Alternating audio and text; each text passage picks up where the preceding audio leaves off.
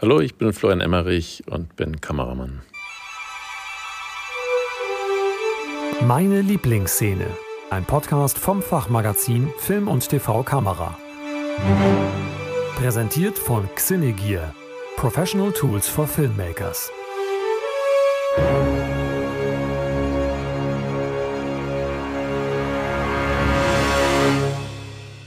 Herzlich willkommen, liebe HörerInnen, hier im Podcast Meine Lieblingsszene vom Fachmagazin Film und TV Kamera. Ich spreche in diesem Format mit BildgestalterInnen über ihre Lieblingsszene aus der Filmgeschichte. Und hier sind einmal im Monat DOPs aus Kino- und TV-Film, Comedy, Web- oder Werbefilm zu Gast. Heute begrüße ich bei mir DOP Florian Emmerich und bei mir ist natürlich Quatsch. Wir sind uns äh, über das Internet zugestaltet. Hallo Florian. Hallo Timo. Vielen Dank, dass ich hier sein darf. Ich freue mich sehr, dass du äh, Lust und Zeit hattest. Ähm, über welche Szene aus welchem Film wollen wir heute sprechen? Was hast du uns mitgebracht? Ich würde gerne über die Eröffnungssequenz von Spiel mir das Lied vom Tod reden. Ähm, international hieß er Once Upon a Time in the West, ähm, was ich als Titel eigentlich ganz schön finde, weil mhm. es so eine Anknüpfung an ein Märchen hat und ähm, das ist für mich eigentlich äh, schon ein Teil dieser Eröffnungssequenz, beziehungsweise dieses ganzen Films, dass es kein klassischer Western ist, ähm, sondern äh, eben eher eine Geschichte über das Leben. Genau, er wird ja häufig auch als äh, opernhaft, was ja auch durchaus mit diesem Märchencharakter äh, korrespondiert, als opernhaft ähm, äh, beschrieben. Äh, zum einen mhm. auch aufgrund seiner Länge ähm, von fast drei Stunden, aber halt eben auch äh, die äh, auch ebenfalls kongeniale Musik von Ennio Morricone.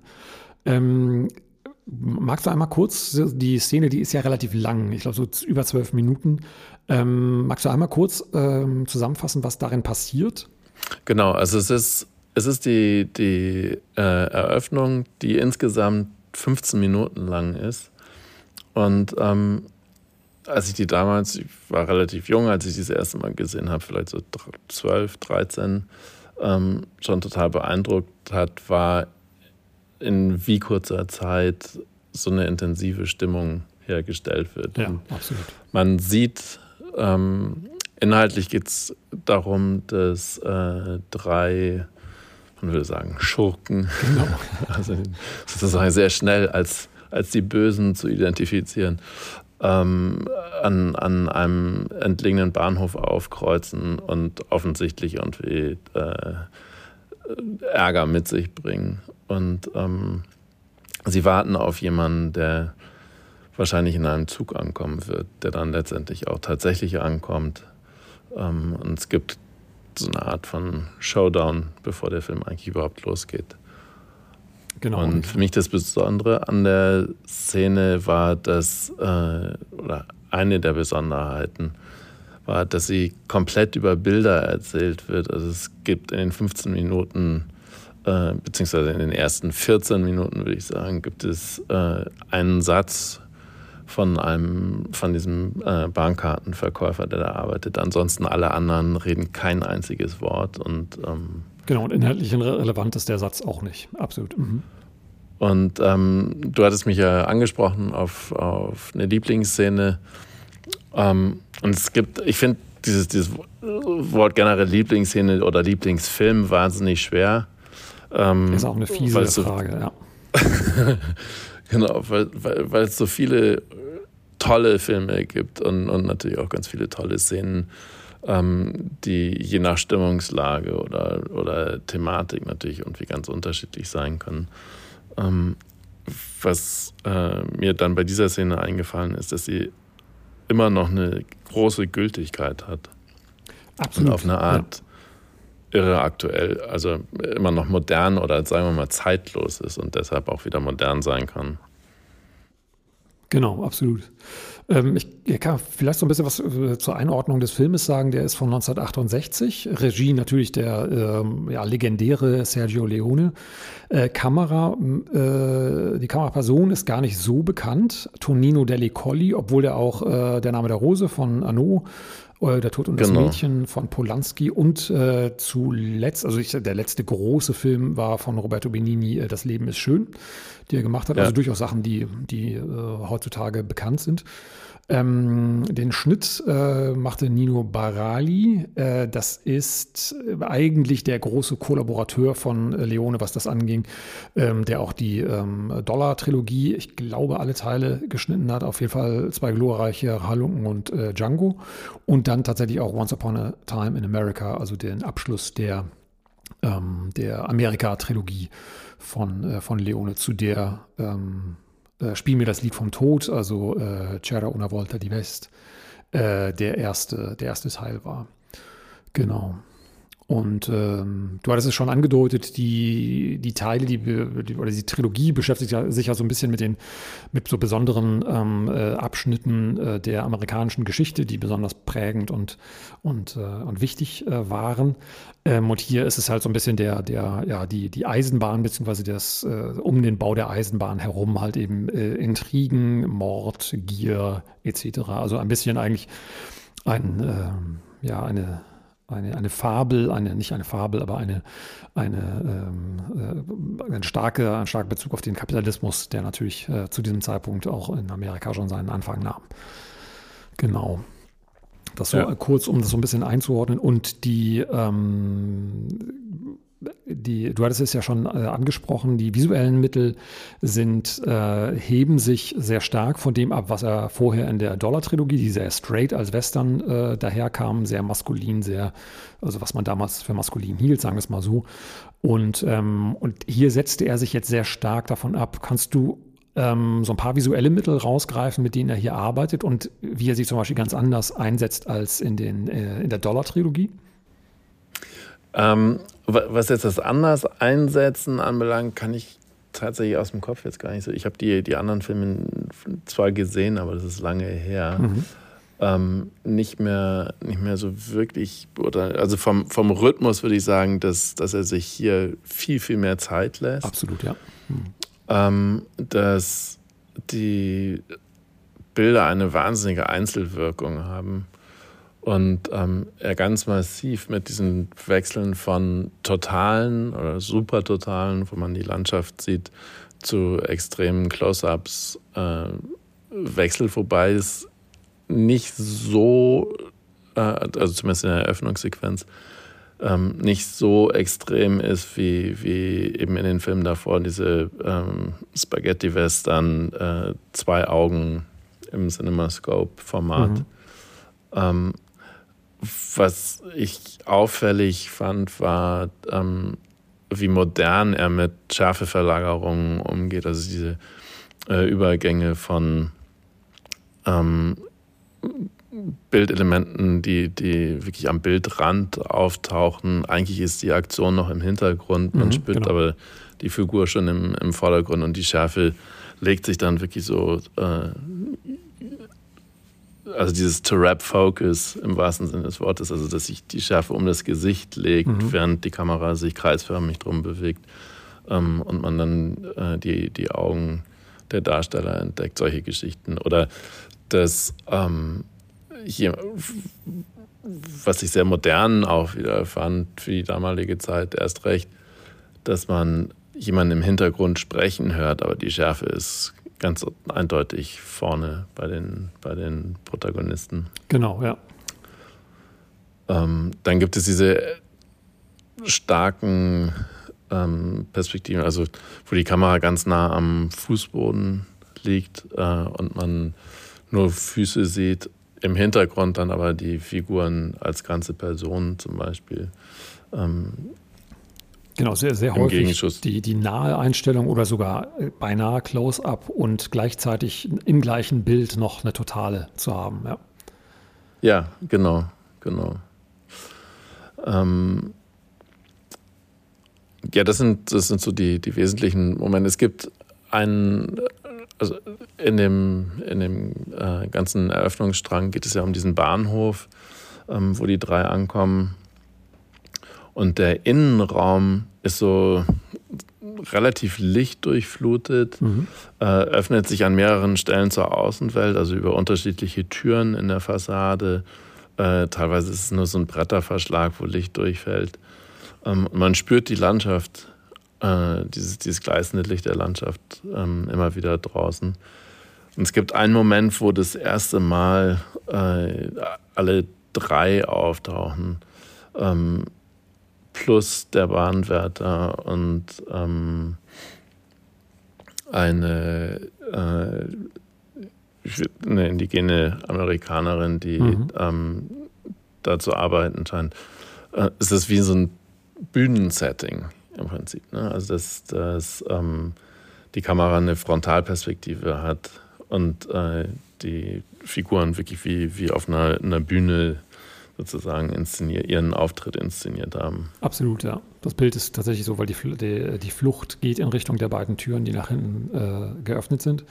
Man da ja. im Hintergrund die Landschaft sieht und die beiden, die dann eintreten. Ähm, und das wird dann erst durch den Schwenk, weil der eine zu seinem Kollegen, der äh, links außerhalb des Bildes ähm, in, äh, in, die Station getreten ist, ähm, dadurch wird das dann erst äh, aufgebrochen, ja. Aber Bühne drängt sich tatsächlich stark auf. Ja, ja und, und was eben aber halt auch dadurch wieder so eine, so eine irre Kraft entwickelt, weil man denkt, es ist eine statische Totale. Mhm, mh. Und auf einmal schwenkt die Kamera eigenständig ähm, und, und, und nimmt eben, so wie du es beschreibst, nimmt im Prinzip einen Blick von jemandem auf. Ähm, was man aber in der Form jetzt nicht erwarten würde. Also man, man, man würde davon ausgehen, okay, jetzt kommt ein Schnitt in die nächste Richtung, aber in der totalen schwenkt er eben. Und es gibt ja in den Vorgängern sehr, sehr stark, also natürlich äh, viele von den Western, du hattest es vorhin auch schon erwähnt mit, der, mit den äh, Close-Ups, äh, extrem Close-ups auf die Augen, haben sehr viel mit Blicken zu tun, ähm, äh, Menschen, die sich ein, äh, einschätzen, auch vielleicht abschätzen, äh, hier, ähm, ohne dass äh, auf der Dialogebene irgendetwas passiert. Und, äh, mhm. und hier haben wir das eigentlich, dass die äh, während des Wartens die Figuren die ganze Zeit sich mit sich selbst beschäftigen. Und, äh, und dabei unglaublich viel auch wiederum über die Bildebene erzählt wird, wie das Tropfen des Wassers auf den Hut und, ja. äh, und das Fangen der Fliege durch den, oder mit dem Colt durch den, durch den anderen äh. Ja. Ähm, was fast schon absurd oder, oder halt eben humorvoll daherkommt. Alle beiden Aktionen. Genau, also es, es hat, hat also ähm, um nochmal ganz, ganz, ganz zurückzuspringen, ähm, innerhalb der ersten drei Einstellungen des Films weiß man wirklich sofort, was das Genre ist. Mhm, ja. äh, und man hat direkt ohne das, also es, äh, es gibt keine Musik, es ist einfach nur still, es gibt nur diese Bilder, eine minimale Tonebene, aber man hat sofort das Gefühl von dieser Bedrohungslage. Also man, man sieht diesen Bahnwärter, der äh, was an eine Tafel schreibt, eine knarzende Tür geht auf, jemand kommt rein und fängt am, also man, man schwenkt vom Stiefel hoch über äh, diesen Patronengürtel äh, und eine Waffe. In dem Moment weiß man schon, okay, gut, es gibt ein Problem. Ähm, und in, in, wirklich kürzester Zeit einfach so eindeutig ein, eine Stimmung zu erzeugen, das, das fand ich sehr faszinierend. Absolut. Und auch sehr deutlich zu machen, äh, schon in den nächsten äh, ein, zwei Einstellungen. Man kann sich da schon denken, dass der nichts Gutes im, im Schilde führt und man weiß es dann mit der nächsten Einstellung. Auch das ist sehr, sehr klar, dass das nicht die freundlichen Typen sind, die hier äh, reinkommen. Ähm, und, äh, und sich auch dem Dialog ja mit dem, mit dem Bahnwärter ähm, äh, verweigern, ähm, wo du ja. immer schon merkst, das sind äh, hier wird nicht kommuniziert und ähm, äh, das sind, äh, obwohl auch äh, Herr Bronson in diesem Film jetzt nicht unbedingt der ein Plappermäulchen irgendwie ist, ähm, äh, ist es so, dass die natürlich da umso weniger irgendwie sprechen und, und eigentlich auch Taten ja. folgen lassen wollen. Ja, und das, ähm, das ähm, andere Ding ist halt auch, dass sie dass sie, ähm, obwohl sie so bedrohlich gezeigt werden, hast du ja eben schon erwähnt, trotzdem immer wieder mit so einer, mit so einem fast ironischen Blick da drauf, mhm, also dann ja. doch nicht so ganz ernst genommen werden. Ja, aber darin, ähm, darin zum Beispiel ist ein, wie ich finde, ein sehr starker Kontrast zu der, zu der Vorgängertrilogie und zu den Vorgängerfilmen, ähm, die diese, diese Hypermaskulinität noch sehr viel ernster genommen haben. Und da ist auch hier mhm. ebenfalls, wie du sagtest, in den ersten Bildern ein, äh, ein immenser Bruch. Ähm, der allerdings dazu führt, dass diese Figuren, obwohl man sie ja gar nicht groß kennenlernt und Spoiler, wer den Film noch nicht gesehen hat, und sie ja auch diese 15 Minuten nicht überleben werden, ähm, äh, mhm. äh, aber eine Tiefe bekommen dadurch. Und äh, ebenfalls ausschließlich über, über das Bild der Kamera und, äh, und, die, und die Auswahl, die da getroffen wird, irgendwie hergestellt wird. Mir, mir war beim Gucken, ähm, beziehungsweise, also wir hatten ja darüber gesprochen, welche, welche Szene das sein könnte und so. Und dann ähm, hatte ich den Film erwähnt und habe den aber auch Ewigkeiten nicht gesehen. Ähm, wie gesagt, der, für mich einfach in der Erinnerung immer eine sehr, sehr, sehr, sehr starke Sequenz. Ähm, und habe ihn dann eben nochmal geschaut daraufhin und dachte, ja, er, er, hält es eben wirklich immer noch. Mhm, also gerade eben in, in der Sequenz. Und, ähm, und dann dachte ich mir, okay, wie also welche Relevanz hat dieser Film heutzutage noch oder diese Eröffnungssequenz heutzutage noch? Ähm, da gibt es natürlich mehrere Filme, also jetzt von, von den Tarantino-Filmen ganz zu schweigen, also Django etc., äh, Inglourious Bastards, die, die, diese Art Verhörsituation in dem Blockhaus am Anfang, die ja mit sehr ähnlichen Mitteln spielt. Ja, genau. Ähm, und aber jetzt eben ganz, ganz äh, aktueller Film ähm, The Power of the Dog. Absolut, ja. Mhm. Der eben auch kein, also der, der, der spielt eben zu West, also vom Setting in, ein, in einem Western-Szenario, mhm. aber ist eben kein Revolverfilm überhaupt gar nicht und, und, kein klassischer Western in dem Sinne. Und ähm, der ist ja von der ähm, von Ari Wegner fotografiert worden, die soweit ich weiß, auf den Academy Award nominiert war. Genau. Und wirklich mhm. fantastische Bilder gemacht hat. Also wirklich sehr, sehr, sehr, sehr beeindruckend. Ja, fand ich auch. Ähm, und als ich den dann geguckt habe, ähm, habe ich gemerkt, okay, es gibt witzig viele Zitate, mhm. also so ähm, Durchblicke, wo der Innenraum, also so ein, so ein Bild im Bild quasi, also man blickt durch ein, eine komplett schwarze Silhouette eines Raumes durch ein Fenster durch und hat dann draußen eine Figur. Und, ähm, und das sind eben Stilmittel, die die ähm, 68 eben schon verwendet haben. Und die, das meine ich eben damit, dass er, dass er eine Modernität hat, ähm, die immer noch funktionieren, also die, die in ihrem Mut, Stimmungen zu erzählen, immer noch komplett funktionieren. Ähm, was, was ähm, glaube ich, schon anders geworden ist und in dem Sinne dann wieder moderner ist, dass ähm, die Lichtsetzung drin, also wie die, die Ari das gemacht hat, äh, viel, viel mutiger ist im Sinne von, was lässt man zulaufen, also wo ahnt man gerade noch irgendwie so ein Gesicht.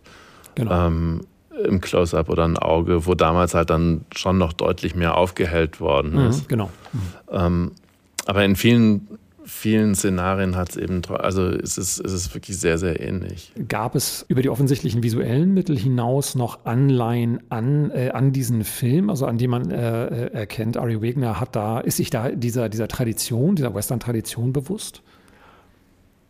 Mm, ich, ich, ich, weiß nicht, also das, das ist total spekulativ. Absolut, ähm, ja. Und ich finde, bei, bei, bei sowas muss man mal extrem vorsichtig sein. Ich weiß nur aus der eigenen Arbeit, natürlich guckt man äh, Referenzen und Filme an, äh, wo Sachen schon mal in der Art erzählt worden sind und, und lässt sich inspirieren.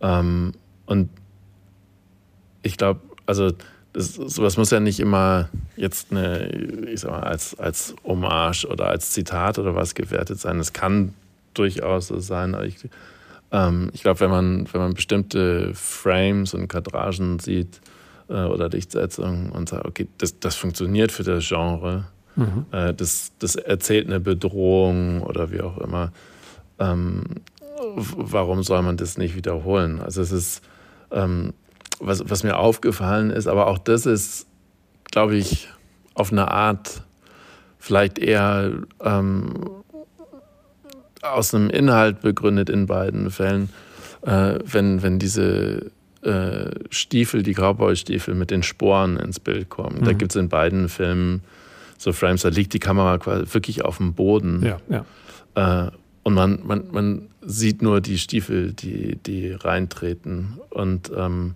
im Hintergrund sieht man dann vielleicht irgendwie eben nochmal eine Figur in der Totalen sogar. Aber im Prinzip geht es um, um, um, um nur den, die Füße. Und es hat aber eine solche Bedrohung in dem Moment.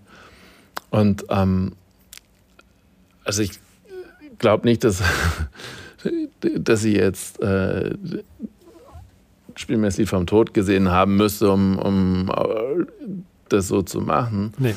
Ähm, ich glaube aber trotzdem, dass, dass sich so, auf eine Art sind es ja Versatzstücke. Ähm, das, wenn man die einmal gesehen haben, hat, bleiben die natürlich auch auf eine Art kleben und, und hinterlassen einen Eindruck. Es gibt ja im heutigen Kino immer weniger so extreme äh, Blickwinkel. Äh, bei The Power of the Dog gibt es immer wieder ähm, sehr untersichtige Sachen, äh, sehr untersichtige ähm, Schüsse auf Phil, gespielt von Benedict Cumberbatch. Ähm, mhm. Das sind ja durchaus Dinge, die es auch damals äh, hier in, zu, zu, zu, Zeiten Sergio Leones irgendwie gegeben hat. Ähm, Total. Hast du das Gefühl, das sind Dinge, die, ähm, die man durchaus heute auch äh, fern dieser Genres noch einsetzen kann? Ich glaube, also dieses, ähm, die, die ex, extreme Untersicht, um jemanden so bedrohlich zu zeigen und, und, und oder übermächtig, ähm, unheilbringend, wie auch immer. Ähm, ich glaube, das ist einfach in unserer Sehpsychologie so drin, mhm, ja. ähm, dass, dass es immer wieder funktionieren wird. Ähm, natürlich verstärkt durch diese Situation, was, was in dem Genre ja ganz oft benutzt wird, wie man durch diese Hutkrempe mhm. ein Gesicht nochmal anders erzählen kann. Also hier bei, bei Spiel mir das Lied vom Tod wird ähm, die Hutkrempe zum Beispiel bei dem Typen, der auf der Bank sitzt und wartet und, und eine Fliege fliegt um seinen Mund rum, ähm, spielt der selber mit dem Hut, verdeckt sein Auge, dann ist es wieder zu sehen, dann mhm, ist es ja. wieder weg. Ähm, was natürlich auch irgendwie jetzt wieder in der, in der Dramaturgie und äh, Psychologie der Szene äh, ganz viel damit zu tun hat. Wie, wie viel von jemandem will ich, darf ich sehen? Ähm, es, ist bedrohlicher, nur dieses halbe Auge zu sehen, als jetzt das ganze Gesicht. Ähm, und dann, glaube ich, teilweise in dieser Untersicht fast schon wieder sowas Heiligenartiges zu bekommen. Ne? Also ja, wo, der, ja. wo, wo, die Hutkrempe wie so eine Art Aura, so, so ein Heiligenschein werden Krass, ja. kann. So eine totale Überhöhung von, von, von fast Übermenschlichem. Ähm, das, das spielt da sicherlich auch mit rein. Was ja auch hier gerade tatsächlich dann durch die ähm, durch den Ausgang der Szene, sagen wir mal so, ähm, auch dann sehr stark konterkariert oder sogar gebrochen wird. Genau. Ja, ja. Dass da nicht, äh, dass da keine Halbgötter irgendwie durch die, äh, durch die Prärie reiten, sondern das kann ganz schnell vorbei sein, ja. also was, was ähm, ich äh, habe hier gerade eben nochmal so durchgeguckt, ähm, was man, finde ich, schon auch noch betonen muss, ist das, das Szenenbild, was, finde ich, sensationell gut ist. Mhm. Ähm, die haben den, also um, um sowas Zerrüttetes, Zerbrochenes zu erzählen, äh, ist der Bahnhof aus lauter noch nicht verwendeten Bohlen zusammengelegt. Also die, die, die laufen quasi auf einer riesigen Plattform rum, die nur aus äh, so wie streichholzartig aneinandergelegten Bahnbohlen besteht. Und ähm, es gibt so ein Bild, da ist einer der, der drei Wartenden an einem Wassertrog. Und er ist wirklich so in der, in der äußersten rechten Bildkante. Mhm, ja. Ähm, die müssen es mit einer irren Blende gedreht haben, weil wirklich von ganz vorne bis ganz, ganz hinten alles im Prinzip scharf durchzieht. Ähm, und die, dieses CinemaScope-Format wird nochmal so extrem betont durch diese querliegenden Bohlen in der Staffelung und dann im Hintergrund sieht man einen Wasserturm ähm, über den wie so eine Art Aquädukt nochmal zur Seite geht. Und es ist, es ist wie ein Poster im Prinzip, dieses Foto und das, äh, genau. diese, dieses, dieses Bild. Und das, das gibt es halt ganz, ganz oft. Und das fand ich eben bei, ähm, im positiven Sinne bei, bei äh, Power of the Dog auch toll, was, was ähm, die äh, Jane Campion und Ari Wagner geschafft haben, Wagner, ähm, dass sie sich die Zeit nehmen und so gesehen ist es, also beide Filme sind fast gleich lang. Es ist wie, äh, mhm. vielleicht wieder auch eine Parallele, dass sie sich die Zeit nehmen, über die Dauer der Einstellung Emotionen zu wecken. Ja, genau. Und ähm, dem, dem Zuschauer wirklich die Zeit geben, Sachen zu entdecken und, und gucken zu müssen. Natürlich auch durch das Format, ähm, aber eben auch durch die Langsamkeit. Und dadurch natürlich ein einen, ähm, finde ich, sehr, sehr starken Fokus auf die Figuren legen. Eben nicht auf die, auf die Action und Handlung, sondern auf das Innenleben der Figuren, weil man so viel Zeit hat, denen zuzugucken. Genau, ja. Und es tatsächlich nicht, ähm, es ist nicht einfach, man, man, äh, die, die Langeweile der Wartenden überträgt sich nicht. Die Szene hat trotzdem einen sehr klaren Rhythmus. Ähm, also ich würde jetzt nicht sagen, die ist langatmig und man guckt jetzt nicht auf die. Total, auf die nee, überhaupt nicht, genau. Äh, sondern diese Spannung ja. baut sich auf. Du hast es vorhin einmal kurz erwähnt, äh, unglaublich unterstützt von der Tonebene, die immer ja. sich eine Sache rauspickt und die überpräsent äh, laut macht, wie das Tropfen des Wassers von der Decke oder das mhm. Summen mhm. der, der, der Fliege. Und in diese wahrgenommene Stille, ist das keine Stille, ähm, kommt dann, äh, kündigt sich dann wirklich sehr schrill mit dem Kreischen der, der, der, ähm, der, der Räder der Eisenbahn auf den Schienen halt eben der, diese Lokomotive an, äh, die dann ja. die, äh, den Zug äh, äh, ankündigt, ähm, mit dem dann der namenlose, der Mundharmonikamann, ähm, der das titelgebende, zumindest den im deutschen Titel titelgebende Spiel äh, äh, Lied vom Tod halt eben spielt. Und äh, genau da äh, diese, diese Tonebene natürlich auch wiederum dann mit dem ersten Musikstück, nämlich diesem charakteristischen und äh, weltberühmten, äh, legendären, äh, dieser legendären, einfachen Melodie dann halt eben beginnt. Genau, was nach, nach also da, da ist man dann irgendwie in der zwölften Minute. Ähm, auch das, überhaupt die erste Melodie, also das erste Mal, dass, dass genau. ähm, Musik auftaucht. Man, man denkt eben erstmal, es ist sozusagen eine, eine Titelmelodie im Sinne von, von klassischer Filmmusik. Und erst in dem Moment, wo äh, der Zug aus der Station raus, also die, die, es gibt so eine seitliche Einstellung, wo die drei schon wieder gehen, weil niemand da ist. Mhm, genau. Äh, und in die, in die letzten Schritte dieser profiligen Einstellung hört man die Filmmusik und oder man meint, es sei die Filmmusik und dann reagieren sie auf diesen Ton, ist, weil es eben die Figur von Charles Bronson ist, der da steht und, und äh, die Mundharmonika spielt und man, was auf eine Art lustigerweise ja wie äh, Dogma damals ähm, äh, für sich ent, wie sagt man, proklamiert hat, beziehungsweise ähm, ja, fest gelegt hat, dass Filmmusik nur dann stattfinden soll, was hier natürlich nicht der Fall ist, aber für den Anfang so stimmt, äh, wenn sie im Bild auftaucht als gespieltes Instrument. Mhm, ja. Und damit, damit tatsächlich genau die, äh, die Erdung, äh, äh die Erdung der, der, ja, der, der Intention fast des, äh, der, dieser Hauptfigur, dieser namenlosen Hauptfigur, ähm, äh, über die Musik ähm, die natürlich von jemand anders geschrieben ist und nicht von ihm, ähm, äh, in, der, in der Geschichte überhaupt beginnt. So. Und das wird ja, das, der, das ja. äh, Thema zieht sich ja dann durchaus durch den Film äh, und auch die Bedeutung äh, der Melodie selbst. Ähm, da kann man dann ähm, überlegen, ob das eher so ein Hitchcockscher äh, MacGuffin äh, wobei nee, MacGuffin ist noch stärker, also ein Plot-Device, also irgendwas, was wirklich auch äh, dramaturgisch eigentlich, wo alle hinterherjagen aber was dann nicht, äh, also was aber eigentlich gar nicht wirklich äh, mit Bedeutung irgendwie aufgeladen ist. Das ist hier äh, natürlich deutlich anders. Äh, aber auf das, um auf das Visuelle da nochmal einzugehen, dieser Szene, genau, der Zug fährt los und dann ist es eigentlich fast eine, äh, na, wir, wir denken, es geht gleich wieder in ein Close-up des Gesichtes der, des Anführers von dieser Dreiergruppe. Ähm, und dann stellen sie gewissermaßen, durch die, dadurch, dass der Zug wegfährt, wird diese super totale in den Hintergrund, in die Landschaft wieder eröffnet. Und ich glaube, er dreht sich dann zur Seite. Und ähm, also sie hören die Melodie, der Zug fährt fast wie in Zeitlupe, er dreht sich auch fast wie in Zeitlupe um und gibt dann den Blick frei auf Charles Bronson, den ja, genau. Namenlosen. Mhm.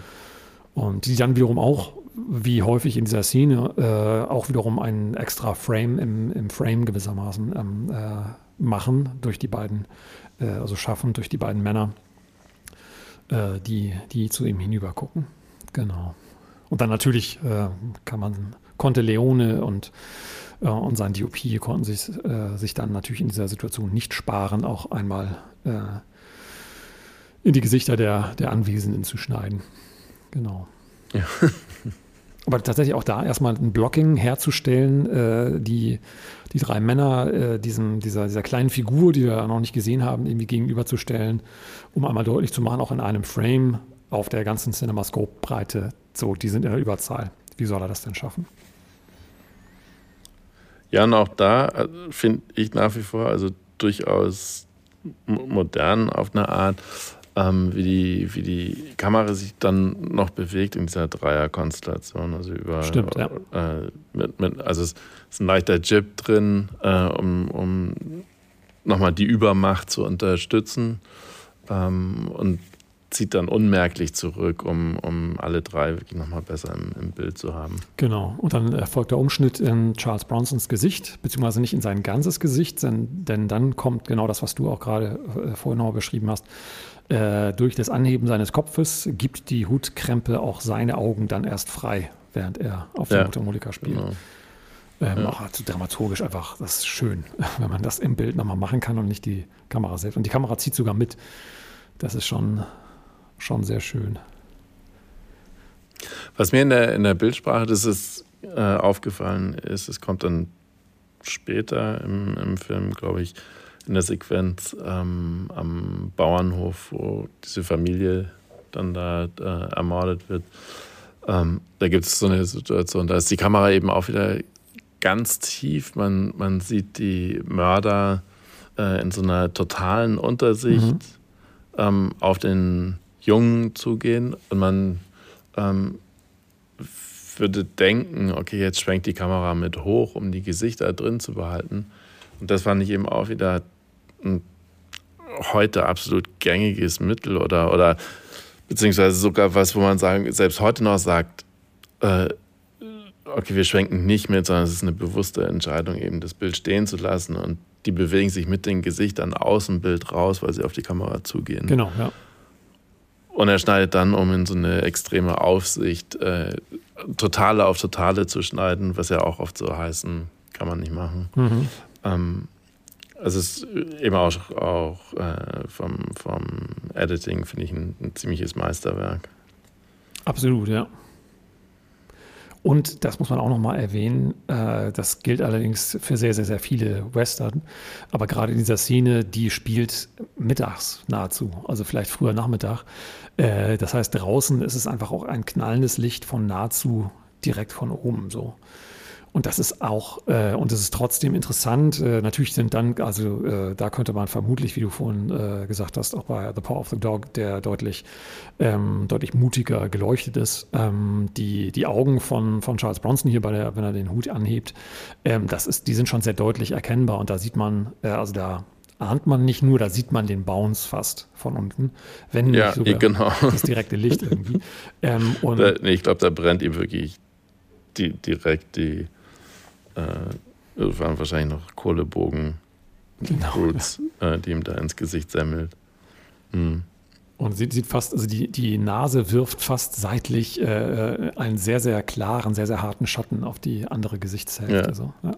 Ähm, ja, ja. wir können noch stundenlang, gerade über diesen stundenlangen Film, äh, noch weitersprechen mhm. und auch über die Szenen, die vielleicht noch in Bezug zu den, äh, äh zu dieser, äh, zu diesem Standoff stehen, es ja am Ende auch nochmal eine sehr berühmte äh, Duellszene gibt. Aber wir kommen so ein bisschen zum Ende der Zeit ähm, und ich möchte dich nicht äh, in deinen Arbeitsalltag entlassen, lieber Florian, ohne auch dich nochmal gefragt zu haben, äh, was du momentan als deinen Arbeitsschwerpunkt äh, bezeichnest. Genau, ähm, also ich, ich äh, drehe hauptsächlich äh, Spielfilme, ähm, sowohl äh, Kino als auch fürs Fernsehen und ähm, bereite im Moment gerade eine Miniserie mit äh, der Pia Striedmann als Regisseurin, ähm, für die Gabriela Sperl als Produzentin mit der X-Filme zusammen vor. Wann wird da Drehbeginn sein? Mm, wir fangen Ende August an zu drehen. Das wird, äh, es ist öffentlich-rechtlich ähm, und also die, die, die Ghetto äh, macht es. Und zwar geht es um das äh, Attentat an Alfred Herrhausen. Ach, krass, ja. Ja, wir drehen äh, 30 Drehtage werden wir in Deutschland sein, 30 in Südafrika. Sind schon fleißig am Vorbereiten. Dann bin ich da sehr gespannt drauf. Gibt es so einen Punkt, wenn wir gerade über deine Arbeit gesprochen haben, wo dich diese Szene, über die wir gerade äh, sprachen, inspiriert hat? Sergio Leone ähm, und die und, und, und Cera Una Volta di West? Also, mh, mm, in, also direkt inspiriert wäre jetzt übertrieben. Ähm, wir haben vor zwei Jahren den ähm, Jubiläumstatort gedreht in der Familie, der zweite Teil. Mhm. Ähm, und da äh, ging es um, um eine italienische Mafia-Familie in Deutschland. Da gab es ein paar Momente, wo wir, wo wir gesagt haben, okay, es wäre ganz gut, so, so westernartige Elemente mhm, reinzubringen. Ja. Aber das ist ähm, jetzt wirklich so im, im weitestgehenden Sinne äh, und nicht wirklich auf den Film. Also für, für mich war es, war das einfach immer ein, ein, ein Filmanfang eben, der, den ich sehr beeindruckend fand. Aber es äh, hat jetzt für mich die Situation noch nicht gegeben, wo ich gesagt habe, okay, äh, das aus der Szene würde man gerne irgendwo zeigen oder genau, ja. Ähm, ja, oder zitieren oder wie auch immer. Es kann auch durchaus sein, bei, bei Inspirationen ist es ja manchmal so, dass man dann sagt, ich werde hier mal etwas äh, mutiger, was so bestimmte Dinge angeht. Ähm, da geht es ja meistens nicht, äh, gerade im deutschen Fernsehen, äh, jetzt nicht unbedingt, äh, da kriegen es nur die, die wenigsten hin, wirklich auch direkte Zitate äh, durchzudrücken. Also ich finde, so. ähm, ja, wo, wobei ich finde, da hat sich, hat sich zum Glück viel getan. Mir, mir ist selber einfach ähm, so eine, eine, Stringenz in der Bildkomposition ähm, immer extrem wichtig, mhm, also ja. dass, dass, dass die Bilder eine Kraft haben. Ähm, und und ähm, da, da ist so ein Film schon sehr relevant, finde ich. Absolut. Lieber Florian, ich danke dir herzlich für deine Zeit. Gerne. Ähm, ja, ich danke dir. Nochmals viel Erfolg jetzt in der, in der Vorbereitung und dann äh, beim, äh, beim Dreh. Und ich bin sehr gespannt auf die Miniserie. Ähm, und danke dir dass du dir die Zeit genommen hast. Ja, gerne. Dankeschön. Bis bald. Meine Lieblingsszene ist ein Podcast vom Fachmagazin Film und TV Kamera. Moderation und Produktion Timo Landsiedel. Musik Kevin MacLeod, The Curtain Rises. Wir bedanken uns herzlich für die Unterstützung bei unserem Sponsoren Xenegear. Professionelle Ausrüstung und Schulungen für Profi-Filmemacher. Mehr Informationen und die begleitende Reihe im Heft finden Sie unter film- und tvkamera.de. Wollen Sie keine Folge mehr verpassen? Dann abonnieren Sie den Podcast auf film- und tvkamera.de slash podcast.